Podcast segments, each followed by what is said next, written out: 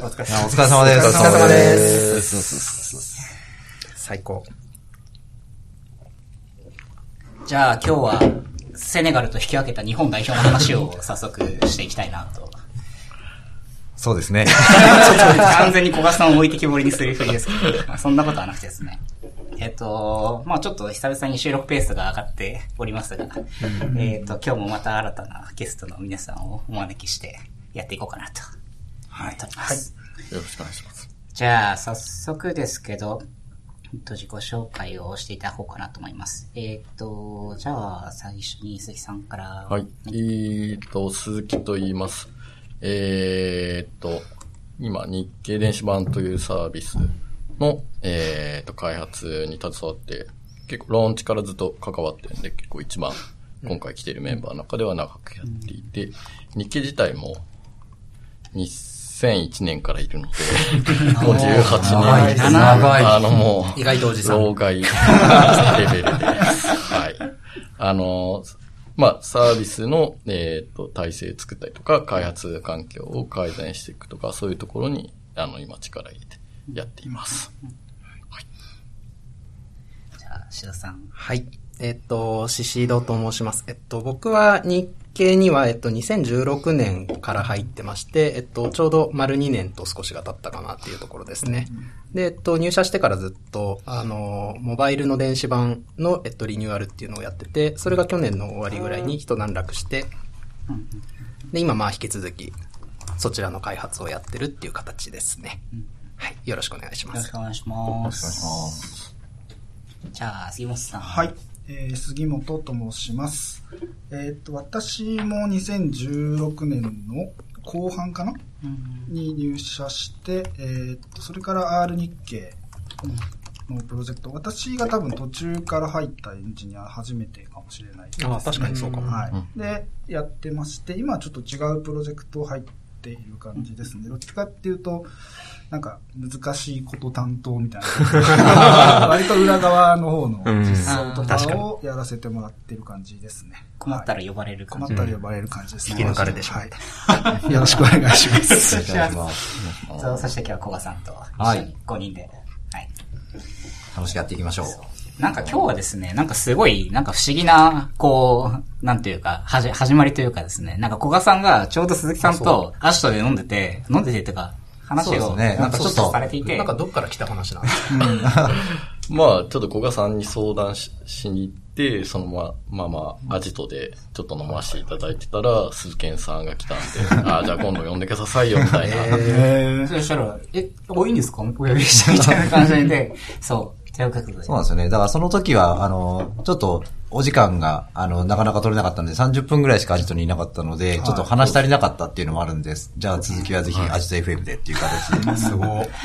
そう。結構、僕はあの、あの、日経さんの開発の記事とかプレゼンテーションを、すごい資料とかでバズったのを見てて、なんでこんなにいきなりバズった記事が出てくるんだろうみたいなのをすごい、なんか、好奇心を持って見ていて、なんかすごいやっぱり僕のイメージだと、やっぱり昔からある会社で、メディアで、で、歴史があるし、なんかウェブを進めるのってすごいなんか大変そうだけど、これはなんか単純に技術的なアウトプットだけじゃなくて、ものすごいチーム的な、こう、変わり方とか、そういうのがあったんだろうなと思って、そう、だから今日話できてすごい嬉しいなと思いながら。はい。ありがとうございます。さあ、どこから行きますかね。最初鈴木さんが2011年からいらっしゃる時ってのは、開発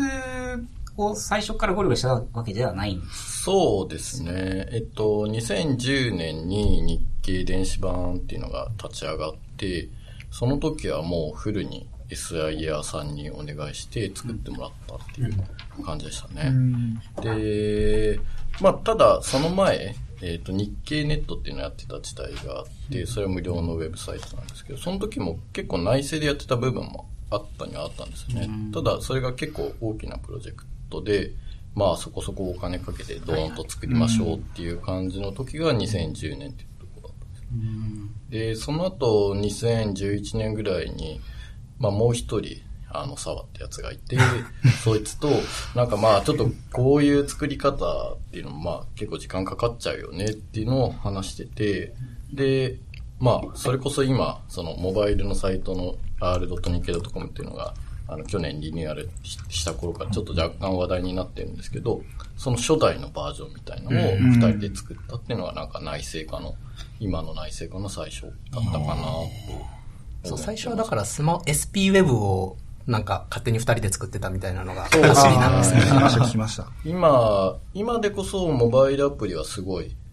すすごいよ良い性能というか、なってるんですけど、当時は結構起動に時間かかるとかあったんで、これだったらウェブの方が早く作れそうだなっていうのがあって、PC ページをそのままスマホで見てもらってたっていう感じ。あ、いやって、感じあの、アプリ版ってあったんですけど、結構 ZIP のでかいデータを、まあオフラインをメインにしてたんで、ZIP でドーンとデータを持ってきて、それを展開してその日の長官をこう全部はいはいはい。ダウンロードしてみたいな。あなんで、オフラインの機能性を重視した関係で、結構ダウンロードにも時間かかるっていうような作りになっていて、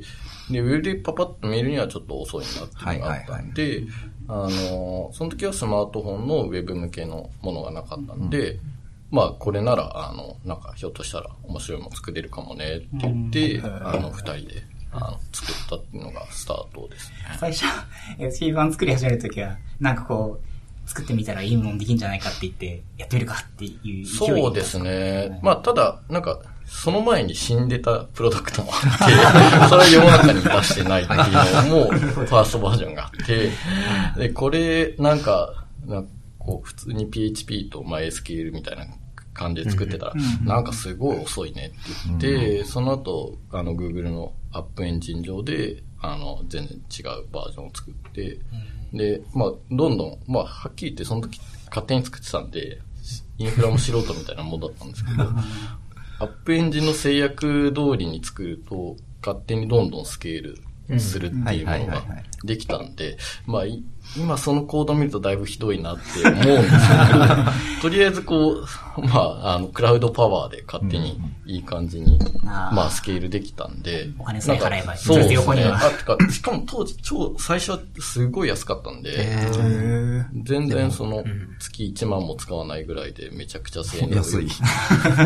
く出たんで2011年ぐらいでアップエンジン使ってるの結構早い。早いそうですよね。そうですねアーリーアダプターですよね、だいぶ。うん。あの頃は戦略的に Google も安くしてましたよね。はいそうはい。なんですね。その後ちょっと高くなってユーザーが離れちゃったっていう経緯はあったんですけど、なるほど。なんかこう、こう、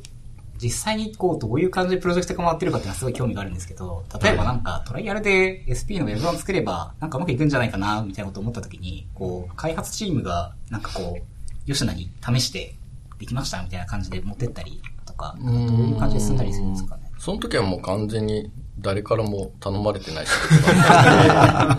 窓際で。そうですね。ま、窓際でとか、内職しながらとかなんか勝手に作って、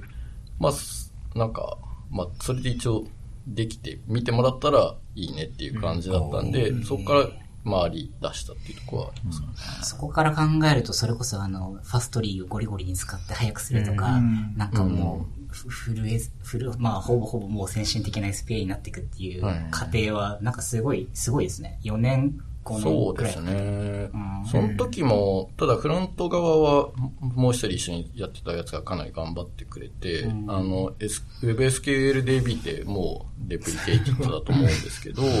なんかそれをゴリゴリ使ってオフラインで見見せるようなバージョンとか作っていて、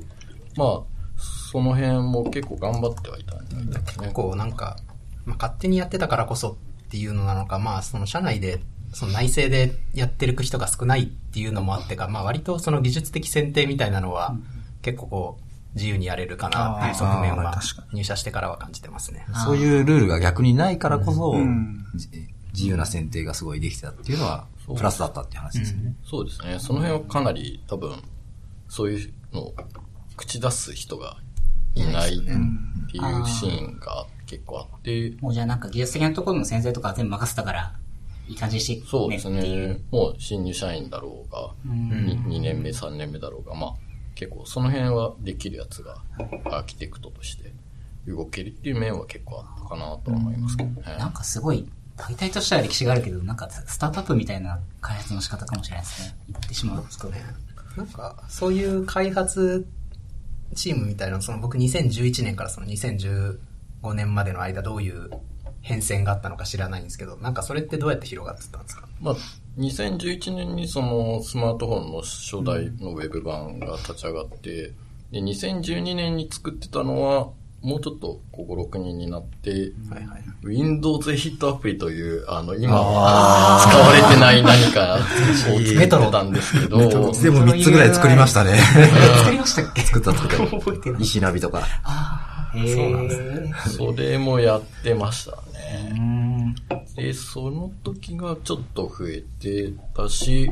まあ今でもかなりインフラ面のアーキテクト的にやってくれてるメンバーがその時から入ってきたりとか、結構その文豪梅という、あの、アカウントの人がいて、その人が、まあ結構人のつながり的にも確かに。連れてきてくれたので、そうです。まあそういうところ、あの、そういうところでだんだん増やしてて、に20人ぐらいまで今増えてきたっていう感じですね。今じゃあ、開発してるものとしては、版、えっと、あさっきお話に出てた R、R、R 日経コム日経コムとか、まあ、それこそブログとかもそうだったりとか、いくつかプロダクトが並行して動いてるような。そうですね。戻ったところで言うと、スマートフォンのアプリは、えっ、と、iPhone、I- Android 両方とも、えっ、と、基本的に内製に今なっていて、まあ、3人3人ずついるみたいな感じになっているのと、r 日経 .com のところと、あと、そその両者にあのデータを渡している API のところが、で、6、7人とかいる感じで、その辺を中心に今内製開発をしているというか、あと最近だと、あの、データ分析の基盤とかも内製で作り始めました。あそこも結構、5、6人ぐらいいるのかな。データ分析は電子版のだけ？電子版に限らずですね。限らずなんですか？まあ、まあ電子版がメインでもはい。もちろん使ってるっていう状況なんですけど、まあ他のプロダクトでも使おうとかいろいろ話はあったりしてます。そう、このなんかパフォーマンスの測定の記事とかを拝見してて、はいはいはその分析基盤、まあ、基盤の入れつつ、あとアトラスはい。計測のツールとか、まあ、スピードを見るっていうところもそうだし、あとその、エンゲージメントに関連する指標をこう、うまく取れるようにするとか、なんかその辺はすごい、こう、僕は今広告屋なんで、はいはいはいなんかあ結構、すごい皆さんは指標がたくさんあるなと思いながら見てたんですけど、そう。この辺とかをじゃあ、なんかやってるデータのチームっていうのが、そうですね。それ専任でチえーデータチームっていうのがあるんですけど、その、まあ、2015年にファイナンシャルタイムズを買収したと後に、そのやり方をまあいろいろ話していったときに、まあ、エンゲージメント指標っていう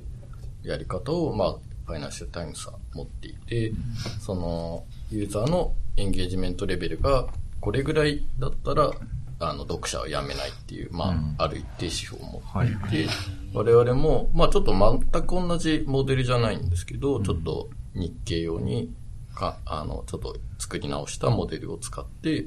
同じようなことを表現して、まあこの以上のエンゲージメントレベルにユーザーがいれば、まあユーザーはやめないっていうのを、まあ一つの指標に、あの、サービス、プロダクトを、まあ良くしていくっていうことをやっているという感じですね。そのための、まあ、いろんな分析ができる基盤として、あの、内製の今、アトラスっていうのがあるっていう感じですね。なんか僕はニュースを見ててすごいびっくりしたのが、 Financial Times を買収した時は、ものすごいびっくりして、あーそれ立った時に、そうですよいや、なんか、僕僕もびっくりしました。入社前だった。まさか自分が入社するとは思ってなかったんですけど。ねそうですよね。なんか、やっぱり、向こう、その海外の新聞社って僕の中ではすごいテクニカルなことをものすごいチャレンジしてるイメージがあったんで、これなんか、すごい面白いことに開発チーム的にもなったのかなと思って、あの、興味を持ってたんですけど、なんか一緒に話をしたりする機会とかってあったりするんですか？そうですね。そ結の構ありますよね。うんなんかもともとその、 R 日経コムのチームも、あの、 Financial Times から一人人が来て、んまあその、日経がそのもともとアプリの方で、あの、内製がある程度成功してて、じゃあ今度ウェブもやろうかって、あの、まあ一人 FT から人が来て、ウェブ周り立て直すっていうえーところで始まった側面もやっぱあるかなと思ってます。それなんか、一人で来た方はすごいですね。確かに。え、どんな、なんか、どんな、どんな感じの方あの、結構、日本のカンファレンスとかでも発表して、スライドとかありますよ。アンドリュー・ベッツっていう人なんですけど、W3C の、うんタグだった人ですね。タグ、テクニカル、アーキテクチャグループですねアーキテクチャグルーそうそうそう。結構その人、アンドリュー・ベッツと、あと、まあなんか、アル日系のチームは、まあ中途で集まったおっさん集団みたいな感じのそう。人たちが多かったんですけ集ど。まあその社内、まあなんか Node.js と、まあフロントの JS とみたいで、マイクロサービスでやってみたいな、まあそういうスキルセットを持った人たちが、こうなんか、どこっと2016年のタイミングで、僕含めてあと2人かな、はい、なるほど。入ってあ、まあ一緒にやっていくみたいな感じでしたね。で、その後杉本さんが入ってきて。ああそうですね。R. 日経自体は、なんか、リニューアルプロジェクトっていう感じですか？なんか、そうですね。あの、 Financial Times が先にその、えっ、と、モバイルと PC と分かれてたウェブサイトをレスポンシブ型に移行するっていうのはもう結構先に先行して進めてたんで、まあちょっとある種それをま、あの、真似したような。あなんで R はレスポンシブの R でに。はある。んですえ、これは非公開情報別に隠してはないんです なので、ななんで R なんだろうって思ってるの。いくつかのウェブサイトは、その、去年のリニューアルの時に、その、レスポンシブ側の基盤に移移行してるんですよね。はい。ですね。そうですね。で、今ちょっとこうデスクトップの方にも徐々に、あの、R 日経コムの基盤の上で動かすような仕組みを動か、あちょっとずつ広げてて、例えばあの、ワールドカップの特設サイトとか今作って、ちょうどやってるんですけど、それとかは R 基盤の上で載ってるーえ感じですね。ー、R 基盤の方は、じゃあ、その API が整備されてたりとか、まあ、クライアントサイド側もそうだし、キャッシュコントロール。整備されてるかといえば、まあなんかその、もちろんこう、課題はいろいろありますよねっていう感じなんですけど、まあ基本的にはあの、まあファストリーが前段にいて、で、後ろで Node.js のサーバーが動いててっていう、で、後ろに API ゲートウェイっていう、まあ API 群があって、っていう、こう、いわゆる、なんだろう、マイクロサービスっぽい環境でえー動かせている僕はあの、ファストリーを利用されてるプレゼンテーションを、こう、のスライドを拝見したときに、あの、ジョットのトークンの、はいはいはいほどくのを CDL でやってるのを、あれで初めて見て、こんなことするんだと思って、すごい、すごいですよね、なんか。あれはでも CG、で僕も驚きましたけどね。あの、フFinancial Times は、本当にただのキャッシュレイヤーとしてか使ってなくて、うんあの、ルーティングのサーバーは1個作ってたんですよね。で、そ、そこをさらにこう発展させたバージョンで我々の方を一緒に設計し,、したんで、ルーティングレイヤーとかその、を持ってきちゃった。 Fastly のに持ってきちゃったっていうのが、なんで、まあ1個サーバー減らしたんで、まあパフォーマンス的には良くなるはずですし、そうですね。あれを最初に考えたのはアンドリューとか梅崎先生とかなんですか？まあアンドリューが書いたかな。はいはいはい。うんあれなんか最初見た時 マジかこんなことできんだって、やっぱり僕も思いましたね。ちょ、ちょっとなんか、正直パッと見るとやりすぎ感が、確かにあの、やっぱりその CDN のロックイン的なはいはいそうですね。部分はかなりやっぱありますよね。う。ん。じゃあ他であれなんかこう別の CDN で動かせって言われたら、ちょっと時間くださいみたいな感じで、になっちゃう。それで自前で置き換えるとなると結構難しいなんか気がするんですよね。ね。ただ、 Varnish 自体は同じ日系、 Fastly と同じ日系をもう2010年の時からもうずっと使ってるんですあ、ね。そうなんですね。なんで、あの、まあ Varnish 自体のありますよね。あの、運用実績は結構あるといえば。あって、で、シそっちも、ンデコードするときも、まあ、Node.js で一回デコードしてあげて、それで、まあ、一回返してあげた後に Varnish でリスタートすればいいかな、みたいな感じの実装は、まあ、確かにつきます。まあ、できなくはないですしっていう。まあ、頑張れば、その C のライブラリーをビルドして組み込めばいけるはずっていう感じ。もう僕あれを見ても、あ、エッジコンピューティング先生が来たなと思いましたよね。そうだよね。まあでも、あの、なんか CDN、その今、 Fastly で全部ルーティングとかもやってるんですけど、あの、マイクロサービスの数が増えてくると結構大変で、なんか、今 C、ファストリーがデフォルトで45ぐらいまでの、あの、バックエンドしか認めてないんですよね。で、ちょうど僕らが今44、5。おーで、たまにこうなんか、新しく追加せようとすると、なこれ以上は増やせませんって言われたりしてうん、ちょっと今こう、やっぱりルーターを1個用意しないとダメかなって思ったりしてるフェーズですなね。るほど。だいぶサービス、そうか、マイクロサービス分割して、じゃあバックエンドの、まあ、なんだろうな、オリジンじゃないですけど、の数が、まあ、増えていくと、その分割しようにも CDN 側がそもそも出せないから、あで、なんか、本当にマイクロサービスってなると、なんか、その3桁とか全然超えてきちゃうまあそうですよね。と。思うんですけど、なんかそこには今の仕組みだといけないなっていうところで、ワールドカップで1個使っちゃってるんだけど、ね、そうそうなんです。ワールドカップで使ってる場合じゃないみたいな感じで。それこそ再来年とかね、オリンピック、あ再来年ですよね。そうですね。2020年に。2020年。東京オリンピック。オリンピック用エンドポイントを増やさないいと。やー、それはね、そうなんですよ。あーなんで、もしかしたらちょっとその辺のアーキテクチャは一回変えるかもなって思ったりしてます。マイクロサービス基盤も整備したのって何年ぐらいそうですね。2015年ぐらいから、あの、その前にバックエンドの API の整備をそのぐらいからスタートしていて、で、Python を使って、え API とか、あと検索の、あの、機能を、まあ、作るっていうのをそのぐらいから結構がっつりやっていて、そこで作ったパターンっていうのが、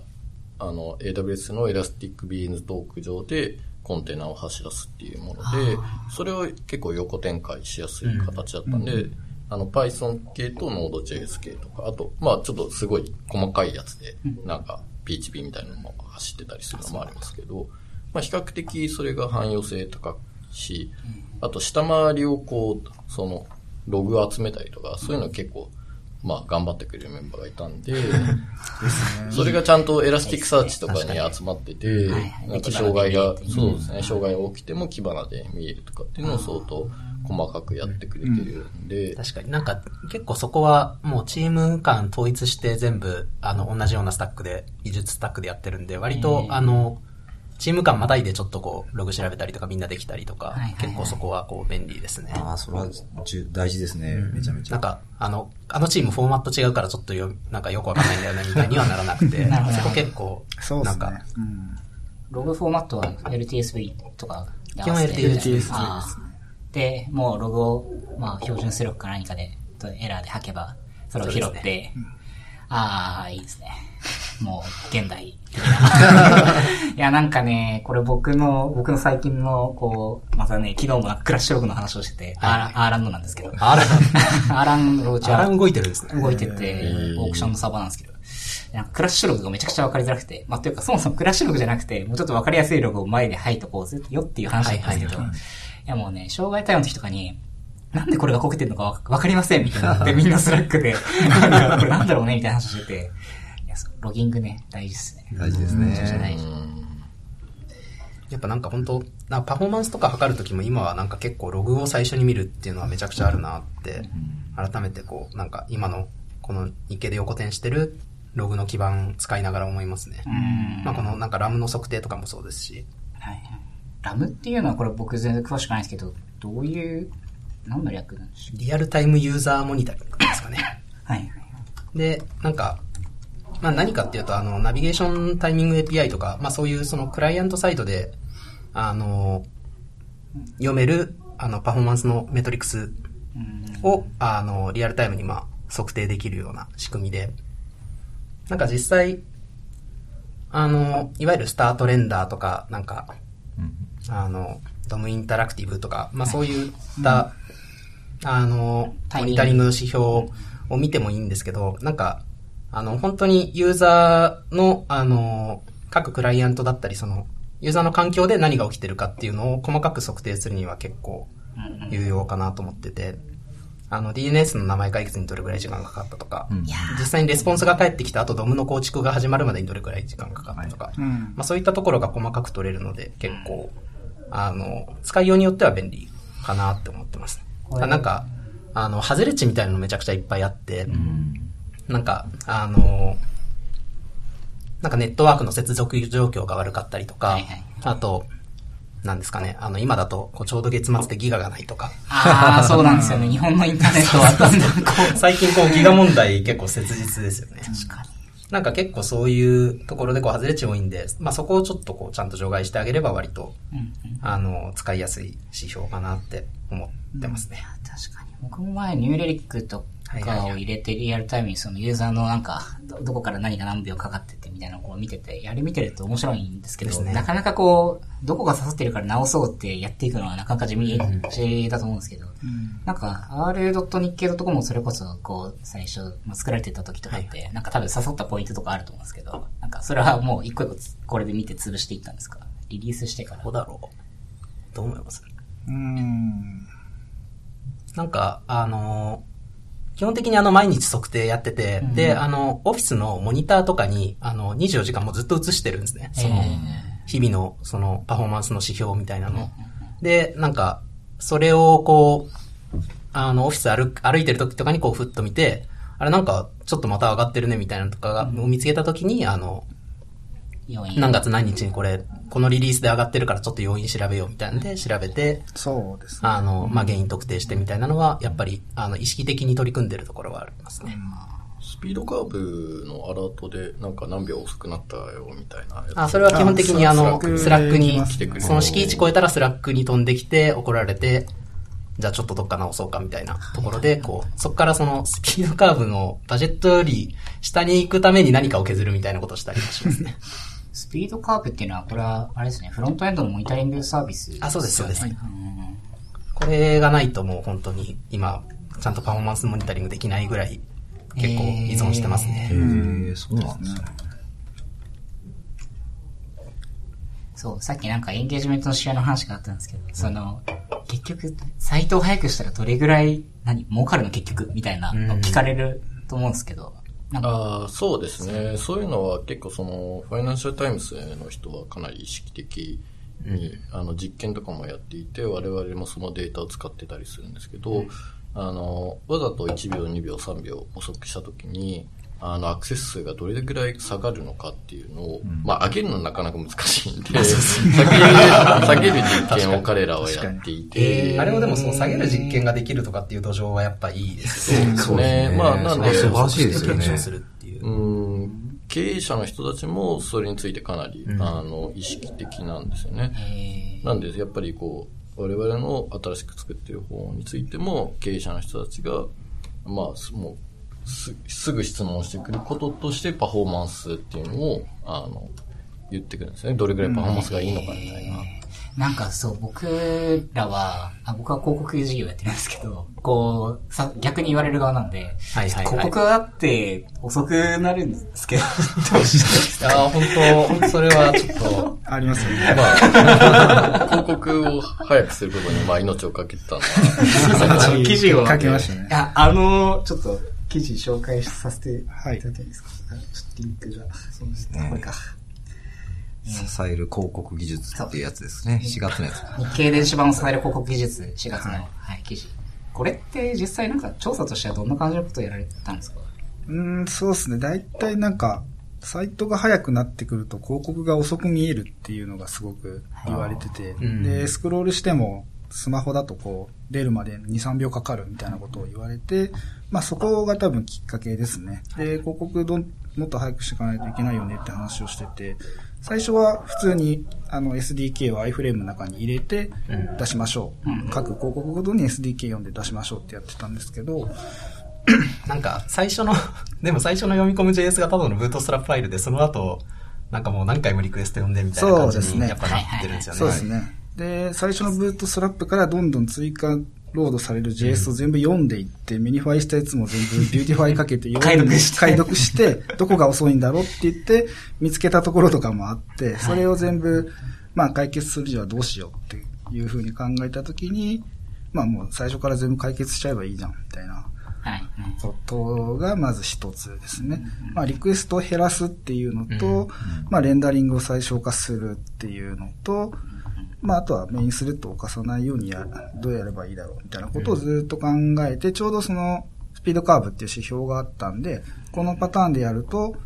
まあ、何秒かかったみたいなのが、あの、なんかフューチャーフラグっていう機能があって、このフラグをオンにするとこういうレンダリングをするみたいなのが動的に変えられるんで、いそれを変えて、えっ、と、スピードカーブで検証してっていうのは、バーって何回もベンチマークを取って一番いいやつを使ったっていう感じですね。こう、広告出すの早くできないですかねみたいな相談を受けたときに、はい。こう、僕らとして、こう、できる選択肢としては、なるべくリクエストの数を減らすとか、あとスクリプトをまあひどくにもはい忘れとか、まああと、当然その、バックグラウンドで読んで込んでくださいとかいろいろあるんですけど、はいあのですね、圧倒的にサイトのレンダリングが早いと、もはや、なんかこう、ちょっと500ミリセック早くなっても、3秒かかってるんですけど、みたいな感じがあったりする。うん。これはね、悩ましいんですよ。で、そう、これなんかさ、読んでて、あの、最後の方に、例えばキャッシュするとか、はいその、サービスワーカーで、なんかうまく扱えないかとか、はいなんかこういうの、ここはね、やっぱ思うところではあるんですけどね、ウェブワーカーとか。そうですね。まあ広告はやっぱ入札とかもあるんで、ねそのレスポンスはキャッシュできないっていうのがまず第一なんですよね。そうなんでね。そこはもう仕方がないので、うん。まあネットワークは多分皆さんさ CDN とかで最初化されてるっていう前提のもとで、まあ出す側を、まあ最速で出せば、まあとりあえず広告については最速だよねっていううん。気持ちでやってますね。なるほど、なるほど。なんか、リフローとか、あとなんかはいはい、あの、 setInterval とかでこう定期的に監視してるとか、ああいうのってなんか、あの、古いブラウザを切っちゃえば今だったらなんか Intersection Observer とかはいはい、 Mutation Observer とか、ああいうのを使って、もう少しパフォーマンスよく、なんか。出せるんだから出してくれないかなっていうの あの、広告システムの人たちにちょっと。大変、はい。あの、広告システムの皆さん、一緒に頑張りましょう。ですね。いや、本当ですね。これめちゃくちゃ悩ましくてうん、あの、僕らのお客さんあの、僕はあの、フラクトって SSP をやってるんですけど、あの、めちゃくちゃいろんなメディアさんいるんですよ。一番サイトとか。そうすると、あの、なるほど、なるほど。なんか、こう、いろんなブラウザがいてですね。はい。で見てるんですけど、このブラウザの度合いを。うんまあ本当にサイトによってもばらつきありますし、あと作りも本当にバラバラで、そのもうガンガンブロッキングして出すとこもあれば、めちゃくちゃ早いページもあって、これを言っいやですよね、でも。て、そうなんですよね。だから、はいそれでなんかこう複数のソースいブラウザごとに用意したりとかして、じゃあそれでちゃんと保守しきれるのかっていうとまた、それはそうですやっぱ広告ね、やっぱ信頼性って一番多分大事そうなんですよ。結局なんか遅くてもいいから出してくれっていうのが一番最初に来ちゃうんですようんそうですね。なんで、iFrame に入れてくださいっていうはい。のがあれなんですけど。いやー今サポートブラウザとかってどうやって決めてるんですか？まあ、実際にはなんかユーザーの、まあ普通に一般的な感じですけど、あの使用率とか見て、で、あの、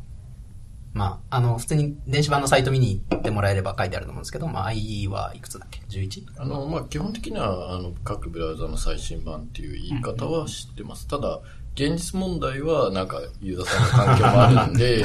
あの、まあ、対応できることはなるべく対まあ、応しましょう公式にサポートしてるとは言ってないけど、あの IE8 とやかは、まあ、さすがに、ちょっと、勘弁してくださいみたいなところはあるんですけどやっぱり結構、あの、オフィス、んその日中オフィスから見てる人が多かったりして、で、そうすると、まあ、日本全国津々浦々の、オフィスの風景とかを考えると、やっぱりそこにはインターネットエクスプローラー9とか、なんか、Windows なんちゃらとか動いてるかなっていうところはちょっとありますよね。10あたりがだいぶいつも、環境ないしめんどくさいやつ。10が今一番大変ですね、やっぱり。そうですね。確か JS 読まなくしてますよね。ですです、コアブラウザー対外、対象外ブラウザーは。 noscript。noscript ですよね。で、あの、まあ、僕らあの SPA、その R 日経コムは SPA じゃないんで、まあその、純粋に HTML だけでも一応、あの、最低限の機能は使えるようになっていて、なるほど。まあそれで、えっと、あえてその JS 入れないようにして動かしてますね。ちょっと古めのブラウザには。なるほどですね。いやー、この辺のね、こう、実は時間がかかっているのは最新の部分だけじゃないんだ感は、僕もありそうかなとは思いますね。さて。いやー、だいぶ、いやー、面白いですちょっとね。酔っ払ってきた。お酒飲めるのやっぱ最高ですね。じゃあ、せっかくなのでチームの話とかも、よかったら聞いていきますかね。うん、今、なんかこう、実際チーム構成的にはさっきクライアントサイドとか、まあサーバー側両方やりますよって話もあったり、あと分析の方いたりとか、はいあとインフラの方とかも別にまあ、インフラ、そうですね。インフラチームっていうのも存在はしてます。それは、その、API、新しく作った API のチームはもうインフラも兼ねているようなところもあるんですけど、どっちかというとその旧来型のサーバー的な、まあ、オンプレミスも含めて管理しているようなインフラチームも、まあ、存在はしていると思いますね。今だから、新しいアーキテクチャの方の r. 日経 .com と、まあ、日経 .com 本体。そうですね。まあ www 日経 .com。www 日経 .com だと、アーキテクチャが全然違って、そうですね。まあ、AWS では動いてるんですけど、結構ちょっと、あのー移行した時が2015年ぐらいだったんですけど、その時は、あの、オンプレミスの環境のままそのまま持ってったみたいなところがあって、まあ、じゃ、多少、まあ、例えば、あの、夜間止めたりとかそういうのは、AWS 上でもやってはいるんですけど、基本的なアーキテクチャはそんなにこう、古い、古いままを割と持ってってたんで、なんかそのクラウドのメリットを表示できるような使い方ではあんまりないですよね。そうですね。まあ、そういうのは、まあ、だんだん移行していく中で変えていければなっていうところですけどね。なんかこれ僕が今まさに業務で抱えてる問題の一つではあるんですけど、こう新しいアーキテクチャのものと、古いものがあって、でも両方使ってる人がいて、はいはいはいえー両方に機能が欲しいと。はいはいはい。あのまさに今、なんか、えーまあ、あのもともと、その API を2015年ぐらいから作っ、新しい API 群を作るときに考えてた構想としては、あの、全く新しいも作る一方で、古いものをラッパー的な扱いにして、結構その、綺麗な REST API に揃えようっていうのが、まあ、もともと考えてた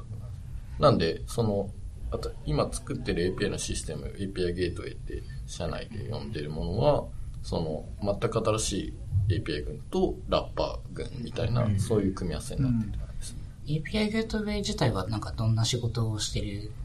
あの、まあ、コンテンツと認証認可系をやってるって感じですなんか結構、その、まあ、歴史的な経緯もあったりとか、その新しく作る部分もあったりとかで、API がいろんなところに散らばっちゃっていたのを、こう一つにまとめてくれて、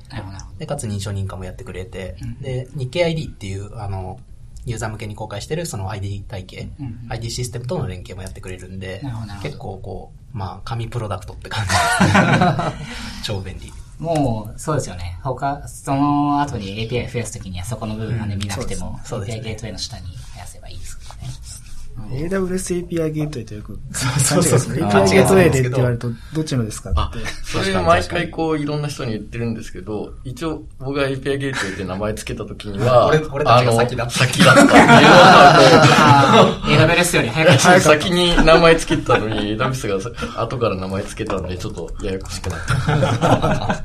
なんかあの、ネットフリックスのやつを参考にって、そうですね。あのーその時にまあマイクロサービスがいろいろこう話としていっぱい出てきてた時なんで、いくつかいろいろ探してた中で、なネットフリックスの API ゲートウェイ方式っていうのがまあ割といいかなと思ったんで、その設計をちょっと真似て、こんな感じで作りますって社内で聞いたとかにも書いてある。社内の、聞いたチームって社内で使ってるんですけど。あ聞いたチーム使われてるんですねはい。その中にこう、こういう設計で作ろうと思いますとかっていうのもその時に書いて、でそこからこう作ってきているっていう感じです。そう、このマイクロサービス .io のパターンのページに、後でリンクを貼っておきますけど、API ゲートウェイのね、紹介がありますんで。あ、そう、これちょうどこの記事にもありますけど、その BFF、バックエンド法フロントエンドの話があって、ちょうど多分この辺はすごく関連するんじゃないかなと思うんですけど、クライアントサイドでその、まあ、REST API だとバラバラすぎるから、なんかもうちょっとまとめて結果が欲しいとか、なんかその辺とかって、どういうふうにやられて結構その辺は、あの、今、あの、まあ、BFF 的な感じのサーバーは、あの、各サービスで、あの、自分たちが使いたいような形で成形してつ使ってるって感じですね。その API ゲートウェイが、あの、まあ、REST として提供する、あの、API 群を、あの、まあ、一番リファレンスにして、で、そこからやっぱりこう、あの、モバイルアプリだとこういう使い方したいとか、はいはいはい。あの、ウェブの R 日経コムだとこういう使い方したいみたいなのがあって、まあ、そこは各自で、あの、BFF 独自に作ってっていう形でやってますね。BFF はノードでやられてるんですか？ノードですね。ああ、でも、モバイルアプリの方が Python か。な。Python の Django あでやっていて、まあ API ゲート自体はもう全部、あの、Python、Django を組み合わせでやって結構社内にこう Python 勢が強いんですよね。あ、そうなんですね。そうですね。まあ Python は Google App Engine を使い始めた時に選択肢がなかった。の で、そういう理由ってそういう理由なんですか？それでそういう、それまで Python やったことなんなかったんで。Python ブランディングをわざわざしてるのかとで、途中でこう、時代が追いついてきた感は。あって、でも最初 Python か Java でしたよね。Python か、Python が最初に出て、その後 Java が出て、アップエンジンのサポートが。そうそうそうそう今だと Go とか、かついにノードも、か、そうですよね。あ。。ノードもそうですね。まあ基本的にはだから Google で使うなんか決められた言語が対応されていくっていう。じゃあ、そのうち Kotlin も入るってことですかね。どうだろうね、そこは。本当に App Engine で動いたらやばいですね。いや、まあでも今 G バイザーっていう、はいはいはい。コンテナ、コンテナの、まあ、プラットフォームに移りつつあるので、な、ほぼ何でも動く。はいはいはいはい。ですね。Python さんになんか移行するっていうのも、そうですねあれは gVisor のおかげなんじゃないかみたいな。うん。社内だとサーバーサイドって何で書かれてるんですか ?Python と、もともと Java が、まあ、その SI さんにお願いしたと部分っていうのは、歴史的に。は Java が多くて、で、新しく作ってるのは Python か Node とか、まあちょっと Go が。そうですね。僕は Go を広めようと思って今、頑張ってるんですよ。サーバー、サーバーサイド。Go、何、どんなものを書かれるんですか？えっと、どちらかというと、非同期系のバッチ処理とか、最近だと、えっと、アプリのプッシュ通知とか、はいプラットフォームを Go で構築してましたね。ええなんかバッチのジョブフロー管理というか、なんか、その辺ってこうどうされてますか？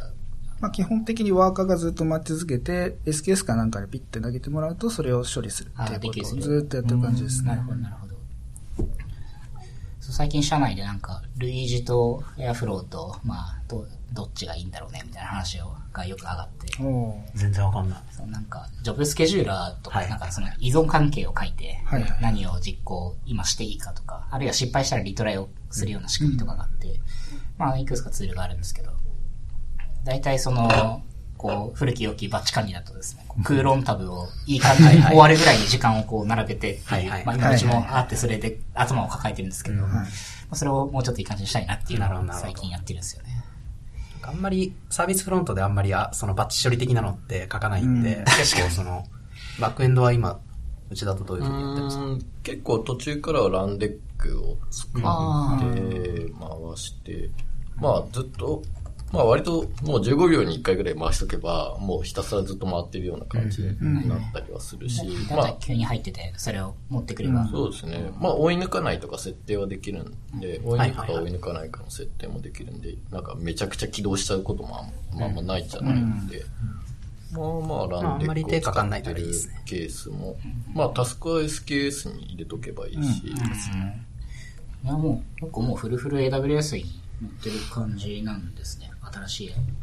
そうですね。途中まで Google の話してたんですけアップエンジンのとこに。ど、もうほとんどないんで、GCP 動いてるんでしたっけ？動いてる。ちょっといくつか一部動いてるのありますよね。どこで？全然知らない。アイフレームの窓の中で一部動いてるのがあったりして、なんかウィジェット的な。はいはいはい。いや、面白いですね。なんか、すごい僕が個人的に、まあ最初にも少しはあの話をしたんですけど、こう、昔からあるメディアで、このウェブの仕組みを作るって中で、多分なんかチーム的にもすごいなんか特徴があるんじゃないかなと思って、なんかこれまで皆さんがいらっしゃったチームとかと比べて、なんかどんな特徴がありますか？この経営さんの開発チームって。うーん意外と今までと変わらない。そうっすね。なんか、あの、僕、前職、あの、某動画サイト の会社、多分、コメントが流れるようなコ。メントが流れるような ところだったんですけど、なんか、そこよりは、あの、なんだろう、良くも悪くもこう、ちゃんとした人が多いかなっていうのは。それは、あの、言葉を選びますけど、僕もそんな気がします。まあなんか、ちゃんとしてはいる、あの、ちゃんとしてるんですけど、なんか、あの、特にこう、お堅いとかそういうのはあんまり、開発チームにはないですね。割とこうみんな、あの、好きなように開発するし、その、なんだろう。あんまり、あの、新聞社っぽい感じでこう、なんか、例えばすごい上下関係がちゃんとあるとか、なんかそういうのも全然ない。なんかすごい、すごい興味なんですけど、オフィスのフロアってどんな感じなんですか？開発チームの一体があって、記者さんとかがすぐ近くにいるかフロアは別ですよね。あいや、まあ、ただ今、あでもフロアは、はいまあ、割と隣にいるようなまあでも。感じでいます。まあ、あと、ミーティングとかをこう全部フルで英語で喋るっていう機会があんまりなかったんですけど、ああ、そっかそっか。確か FP にチ。ームが入ってくると、こう、みんな英語で喋るんですけど、もう私とかも入社した時、すごい喋れなくて、聞くのもわからないし、こう、喋り方もわからないっていうんで、すごい戸惑いが3ヶ月ぐらいありましたね。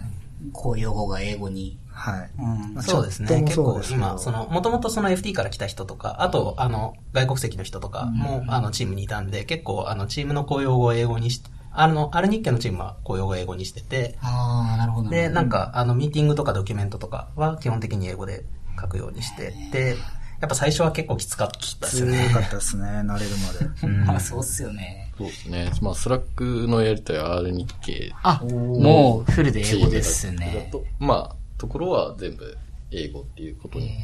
していて、それはまあ、この2年以上、そうですねそれでずっと続いてます。通してはいるんで、まあ、GitHub のそういうプルリクのコメントみたいなやつも、まあ、英語っていう。うん。なんで、あの、外国籍の方はウェルカムですね。じゃあその、なんかプロダクトのロードマップとかそういうのも全部ドキュメント系も英語にそうですねなっていて、やっぱこう、ちょっと難しいなと思うのが、はいあの、そのチーム内で収まってるところだったら全然問題ないんですけど、やっぱりあの、あの別のチームの人とこう、やり取りするときとかにあの、なんか最初で英語で書いてたのを、なんか一回日本語に戻してから、なんかこう、共有するみたいな。ちょっとこの辺はなんか時間の無駄だよなって思いなしがら。かもすごいなんか言葉遣いに厳しそうな。そんなあ、でもことないですか？デジタルの部署は全然そういうのないあ、そうなんですね。そうですね。まあ内製のチーム、た例えば API のチームとかぐらいだったら、まあ英語でそのまま通じる人も別に全然いるんでいいんですけど、さらにこうちょっと協力会社さんとか入ってくるようなチームになると、さすがにこう、そういう前提で、さあの、お願いしてないので、そうですね。っていうところは出てきちゃうってことですね。まあ、実際にあとその英語を強要すると、そのなんか生産性に響いてくるっていう側面もやっぱちょっとあったりして、結構その、なんか長い目で見たときに多分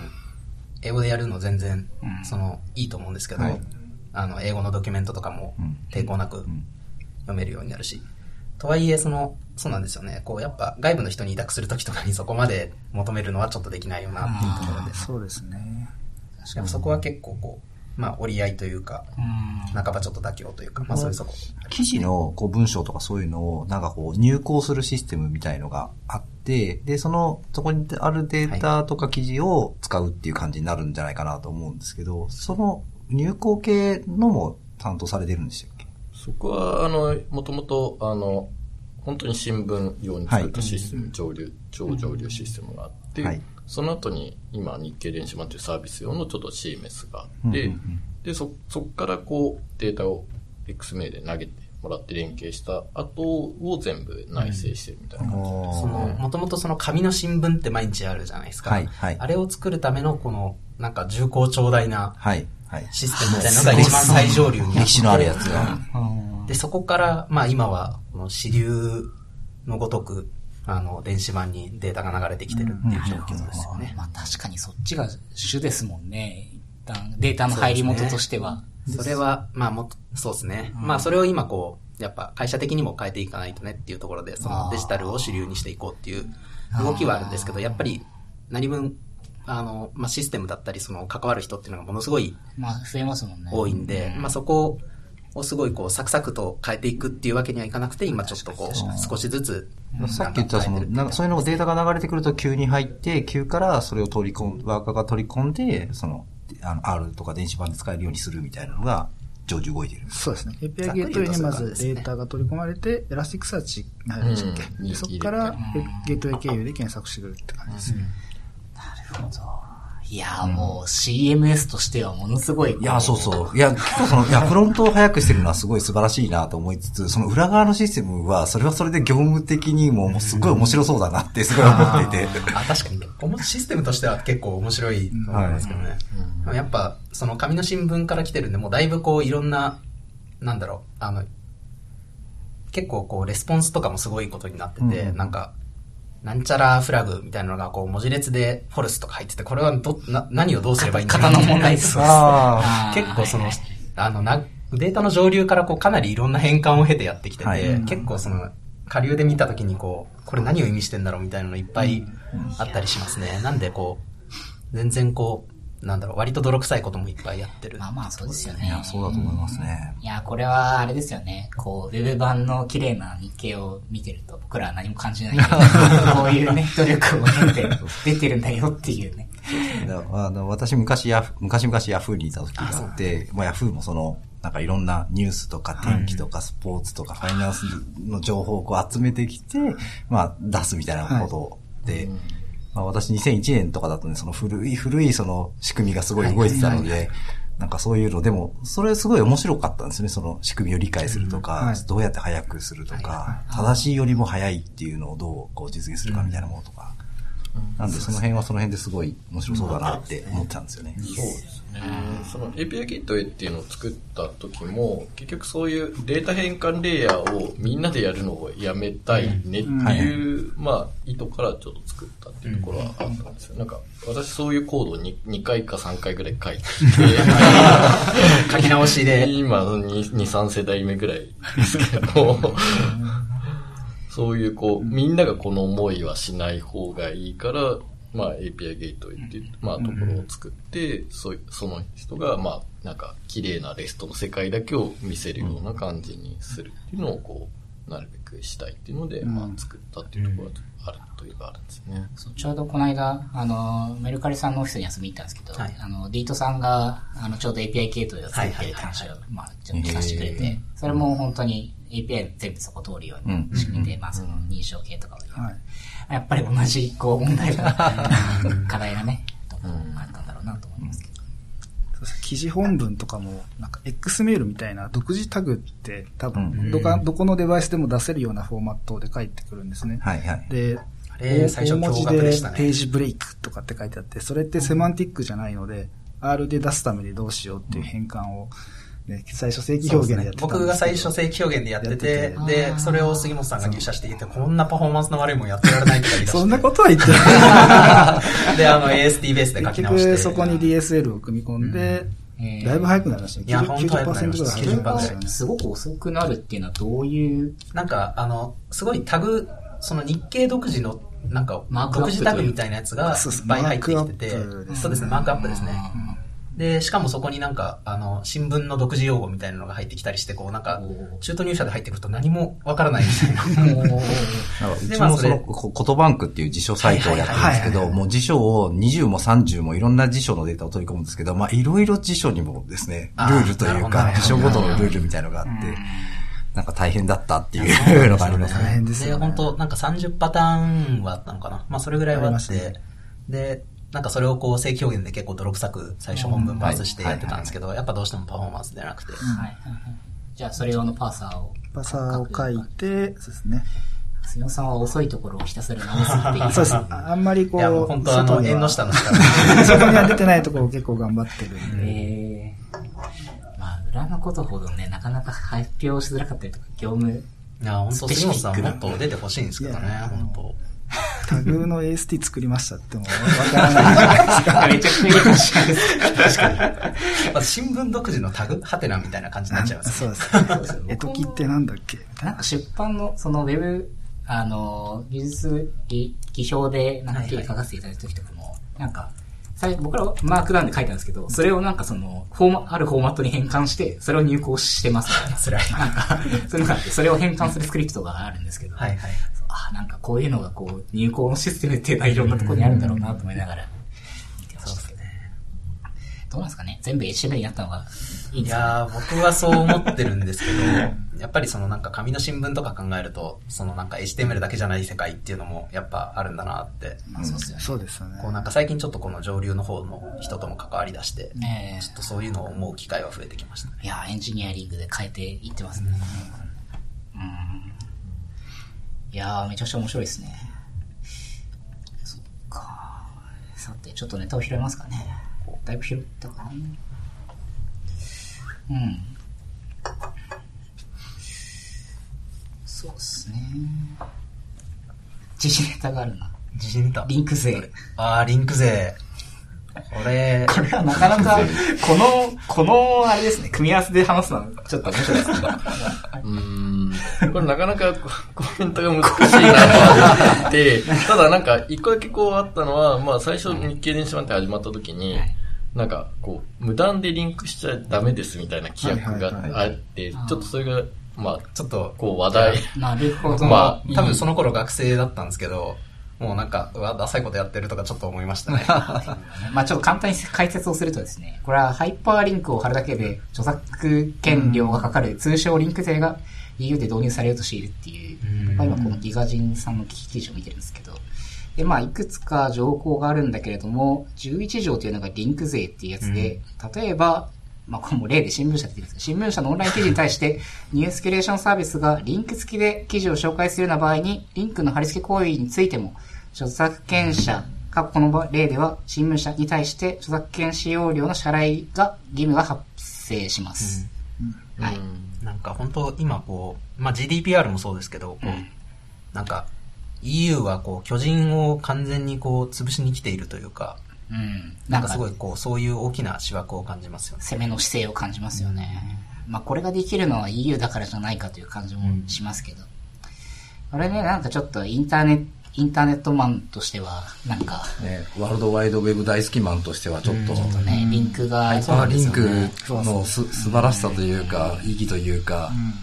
結構実際にそれでこうなんか EU 向けにはもうサービスを提供しませんとかそういう判断をしちゃってるサービスとかもあ GDPR とかそうですね。出てきちゃったりとか、で、なんか、これ、まあ本当リンク税、やっぱこうめっちゃ気になるのは、あの20年ぐらい前のインターネットの HTTP の H を取るっていうっていうのがこれまた始まるんじゃないかな、みたいな。2ちゃんというか5ちゃんに。ありましたね。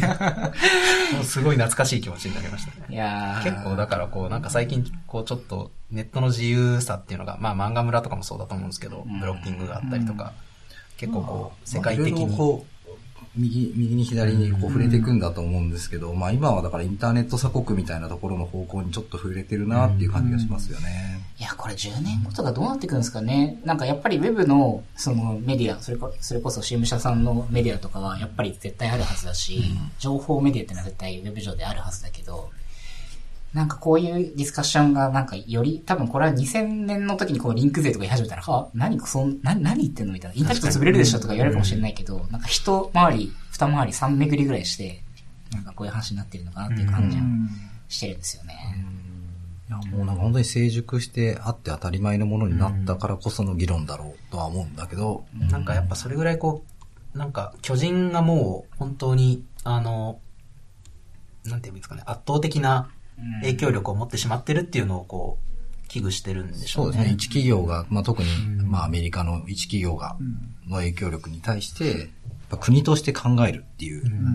今フェーズにあるっていうのは、まあ、それはそれでなかなか、こ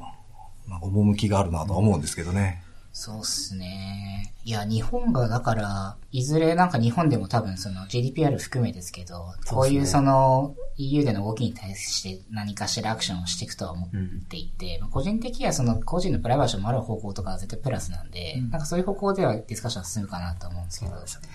まあリンク税とかは結構なんか、おーこう、どうなっていくかなっていうのは注目してます、割と。多分これでだからいわゆるキュレーション、まあキュレーションサービスは日本では、えっ、と、去年とか一昨年とかね、いろいろ議論もありましたけど、まあまた、うん。どうなっていくかなっていうところですね。いやーでも今結構こう海外のサイト見るたびに、こう、We have updated our privacy policy なんか、すごいね。もう全部出てくるんで、本当にやめてくれって思いながら毎回まあそうこれはこれでちょっとディストピピアだなって思いながら、こう、毎回。ちょっともうちょっとこう、なんか何も考えずにサイト見させてほしいっていう、思いますね。最近ですね、あの、W3C かなで議論されているのが、DNT のフラグってあったじゃないですか。えっ、ーありましたね。Do はい Not Do Not Be- Track はいはいトラック。で、あれを拡張して、その、コンセント、ユーザーの同意を取ったかどうかを拡張で送れるようにしようっていうのあーあ知らなかっ、た。今議論が進んでいるみたいで、ちょっとリンク貼ってきますけど、はいはいはい。それでその、結局だから、あれって、バイ、パブリッシャーさんとか、まあメディアさんが同意取っても、例えば、広告業者とか、いろんなところデータをサードパーティーに渡す、渡すっていうか、共有して使うみたいなケースっていうのは大いにしてあって、で、その場合に、全部それなんか、いや、そうなんですよね。送るのみたいな話になるんで、だったら、もう、ウェブの共共通の規格で、それを送れたらいいんじゃないみたいななるほどなるほど。サジェスションがされてて、そう、この辺はだからなんか、ユーザーが同意をしたみたいな部分はもうちょっと、ウェブのプロプロトコル上でとか、使用上で、うまく預かりになるかもしれないかなと思うんですよね。うんまあ、ユーザーとしてはね、すごいいいと思うんですけどね。DNT、なんか DNT もね、なんかデフォルトで DNT オンにしますとか言われたらもうなんか、使いようがないみたいな確かに。そうあるんで。まあ、広告系も結構影響がある。影響がありますえーまさに確か、にまさにですね、もう、もうそうなんです。いろんなあとはやっぱ。あの、サファリ的なやつとか。そうですね、ITP ねもそうですし。うんいや本当なんか、あの、話題に耐えない2018年とかそういう感じがしてますね。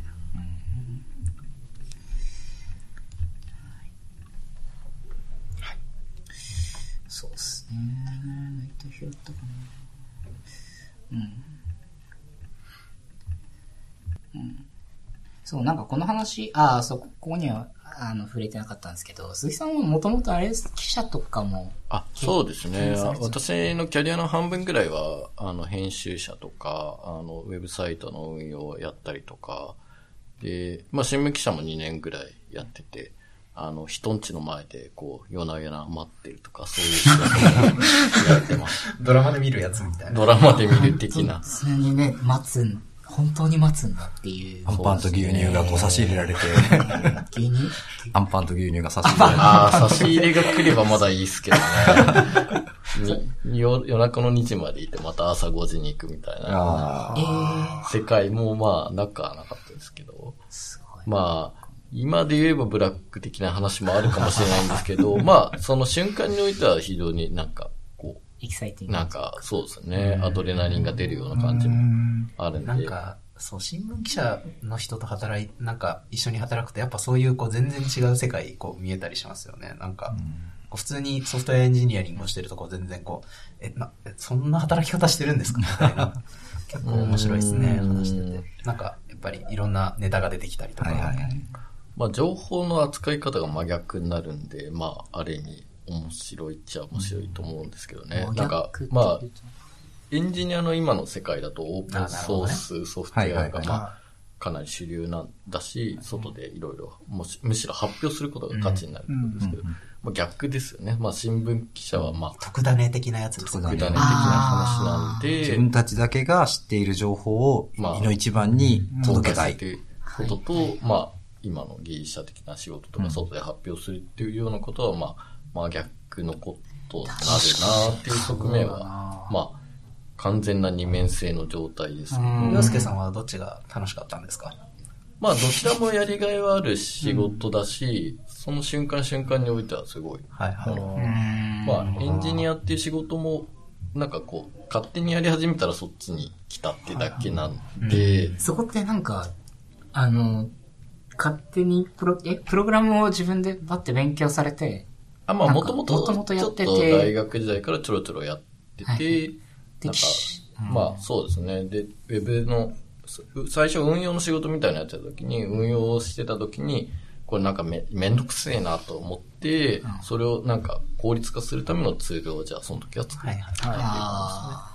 で、まあ今の電子版に入ってからの仕事は、まあ、これだとサービス作るのが遅いから、ちょっと自分で作ってみるわって言って、まあ始めたみたいなあ、感じすごいマルチですよね。なんなかっ。ていて、うんまあ、それは多分、一昔前だったら一人じゃできないことが多かったと思うんですけど、まあそうですよね。ただそのクラウドのやっぱりはいパワーっていうのが、その、なんかすごいありきたりな言い方かもしれないですけど、やっぱりそれでできることって本当に増えたんで、なんか、むしろ本当にみんなが手を出しやすい時代になったんじゃないかなと思って、まあ、こっから本当1年とか2年とかで別に頑張ればいくらでも伸びる人っていると思いますし、そういう、まあやっぱ可能性ができてるっていうのはすごい面白いことだと思いますよね。なんか社内で別の職種に移られる方とかいる、いるんですか？まあ実際あんまりいないんですけど、それまあでも、最初記者をやってみたいみたいな若い子もいますよね。あー まあ、それは別の経験なので。長い目で見たらキャリアパスとしてはありだろうなと思いうん。ますけどあの、ね。まあ、最上流から最下流まで全部やったんで、うん。そうなんですそれはそれでこう、なんか、まあいろんな経験上は面ユースケ白い。さんがやっぱ社内でこう、活躍してるのは、やっぱりその記者の経験もあってっていうところもあって、その、実際に記事作るところから、その仮の電子版で出すところまで。こう、上から下まで分かってて、で、なおかつ、プロパーで会社のことも分かっててっていうのが、やっぱありますよね。だからなんかこう、新人、新卒で入ってくる子とかには、まあ、その、記者やりたいんだったらやってみればっていうパスは、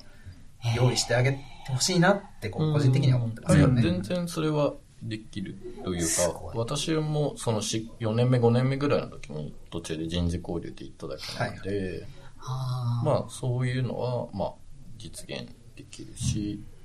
まあ、それは経験値としては。いや、すごい。うち、ボヤージュグループでも、そのエンジニアが、新卒2年、3年目からでしたっけ？あの、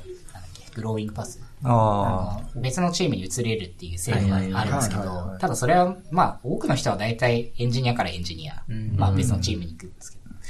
職種、まあ変わる人たまにいますけど、あ。うん、そうねな。んかあんまりやっぱりないですよね、なんか。エンジニアから新聞記者はなかなかないですよ。前はエンジニアでもなかったといえばなかった。はいはいはい。翔さんと杉本さんは、どう、どうですか？記者。記者、いやでもちょっとなんか、怖いもの見たさで半年ぐらいだったら、そうですねやってみそれは僕も思いますね。2年って言われるとなかなか、なんか気合がいりますよね。僕もやっぱ朝政治家の家の前でこう、ま、雨の中傘を差して待ってみたいなちょっとやってみたいなっていうのがちょっとありますね。乗れよ、みたいな。この、このジョブチェンジはできないですよ、他の会社で。なかなかね。確かに。これは弊社ならでは。いやいや、まあでも結構今、その、なんか、編集、その記者の人と一緒に、あの、コンテンツ作ったりとか、まあそういうことやってる人たちもいて、あの、とやっぱり、あの、そうですね。うん、特集とか、あの、データビジュアライゼーションみたいなところで、まあその D3.js とか使ってゴリゴリ、そのビジュアライズして、なんか結構、こう、リッチなコンテンツ作るみたいなのを、こう、記者でやってる人もいて、はいで、そこの人たちは結構、こう、なんか、一つの、こう、記者とエンジニアの関わり方を作ってるなって、まあ隣のチームなんですけど、それ見てて思いますね。そうですよね。だからその、こう、今手元に今日の朝刊が、今日の朝刊偶然にもあるんですけど、僕ね、今日収録来た時に、小笠持ってきてさすがだな。あの、はい。一応、なんだろうな、社会人になって、なまあもう、すあの、か、まあ紙の新聞っていうのはもう10年ぐらい前か、うんなんですけど、あの、毎日、毎朝読んで、だいたいありがとうございます。8割ぐらいを読むっていうのを3、4年ぐらい続けてたんですけど、あの、やっぱりす、あの、良かったんですよね。本当に私個人的には社会人としてすごい、あの、学びがあったなと思うんですけど、でもこの紙面を、あの、ちょっとリスナーの方々見えないと思うんですけど、このレイアウトとか、その、この、どの面にどれを載せるのかっていう、本当に貴重なスペースをどう使うのかっていうところを何十年もかけて、こういろいろ考えてやってきてるじゃないですか。はい。で、これを、この体験と、正直今アプリで見る体験ってやっぱりちょっと違うのでね、この今まで培ってきたこの何十年のノウハウっていうのをどうやってこう、うまく活かしていくのかっていうところはすすごいなんかチャレンジングで、すごい面白いんじゃないかなっていうふうに思うんですよね。そうですね。やっぱこう、本当に、この、面組、面立てって言うんでしたっけ？面立てかな。俺はもうなんか、普通の人にはできないというか、なんかこの間、あの、技術書店はいはい。で、あの、日経でその、エンジニア有志集まって、なんかこう、同人誌作ったんですけど、あ、そうなんですね。その時にあの、なんか、まあ、せっかく新聞社だしっていう半分ジョークで、その技術、技術書なのに全部縦書きっていう。はい あれのレイアウトとかも、こうなんか、なんとなくこうちょっと組んでみても、もう全然この紙の新聞に追いつかないんですよね。このクオリティで、やっぱりこうレイアウトが組めるっていうのはなんか、なんだろう、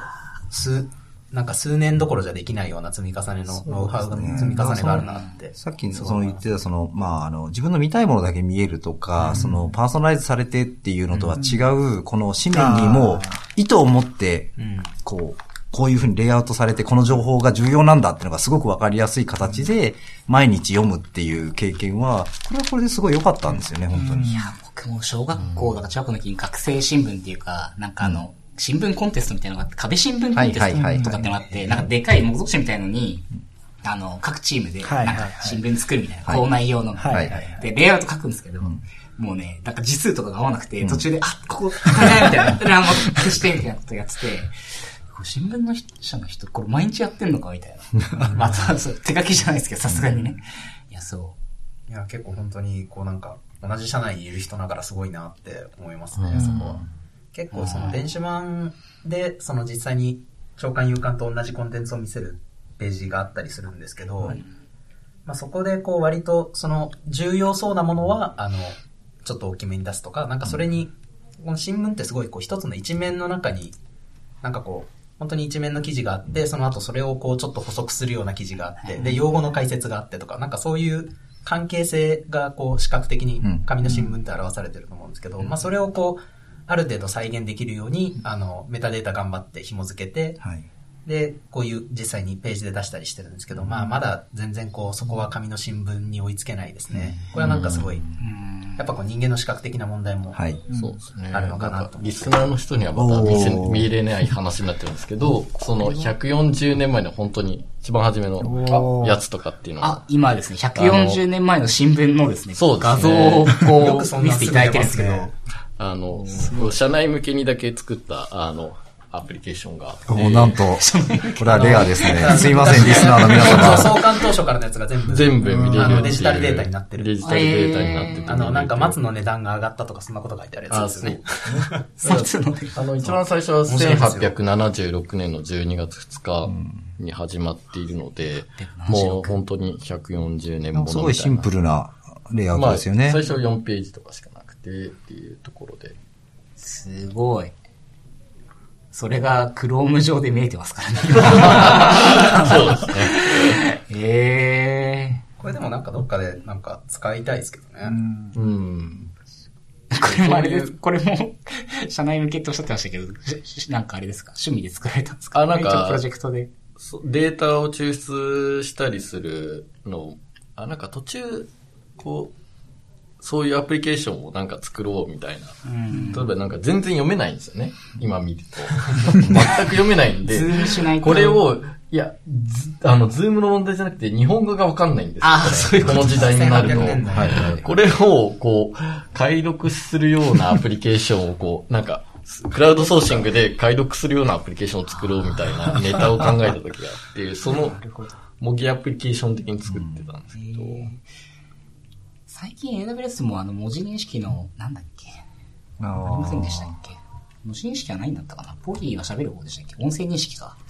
文字認識は今もないそうですね。文字認識は、まあ、クラウドビジョンチはあったけどねああ、そうですね。はいあって、まあ、あの、クラウドビジョンは、あの、さっきずっと言ってる話で、r ドット日経 .com とかも使っているんですけど、1特定で。そうなんですねあ。の、あ元、の、画像のメタデータで、なんか、はいあの、まあ、人物だとか、うんなんか、あの、顔の位置とか、まあ、そういうのを判定するのに、クラウドビジョンのデータ使ってやってますねなるほ。ど。まあ GCP の、まあ Google のすね。そうですね。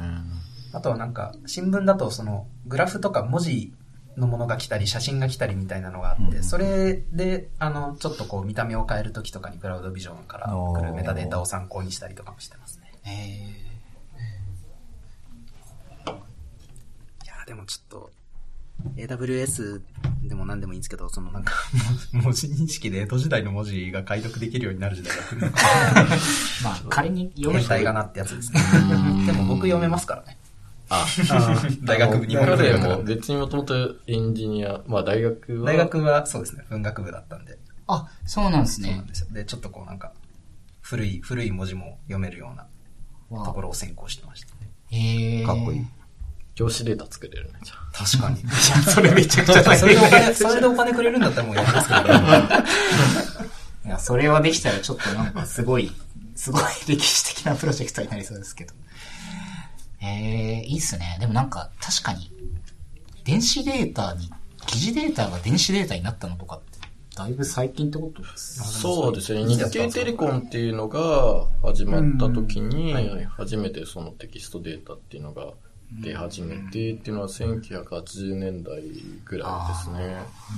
その時からだんだんこう増えていって、あの、まあ、そう、途中の段階からまあかなり、あの、しっかりしたテキストデータが来るっていう感じですけど、まあ、新聞をそもそも電子、そのコンピューターで作るっていうのは日経が、まあ、初めてとは言っているあの世界なんで。ユニックス起源の年のやつでしたよね。あ1975年。もう本当にその時のドキュメントみたいな、ドキュメンタリー的な文章が残っていて読んでたんですけど、結構 IBM と本当に結構がっつりやり取りして。で、その性能をどうやったら上げられるんだとか、なんかそういう話をして、まあ作ったっていう、なんかもう本当に70何年みたいな世界の話が、まあ結構やったとこから、まあ結構、その時からテクノロジー的には頑張っていて、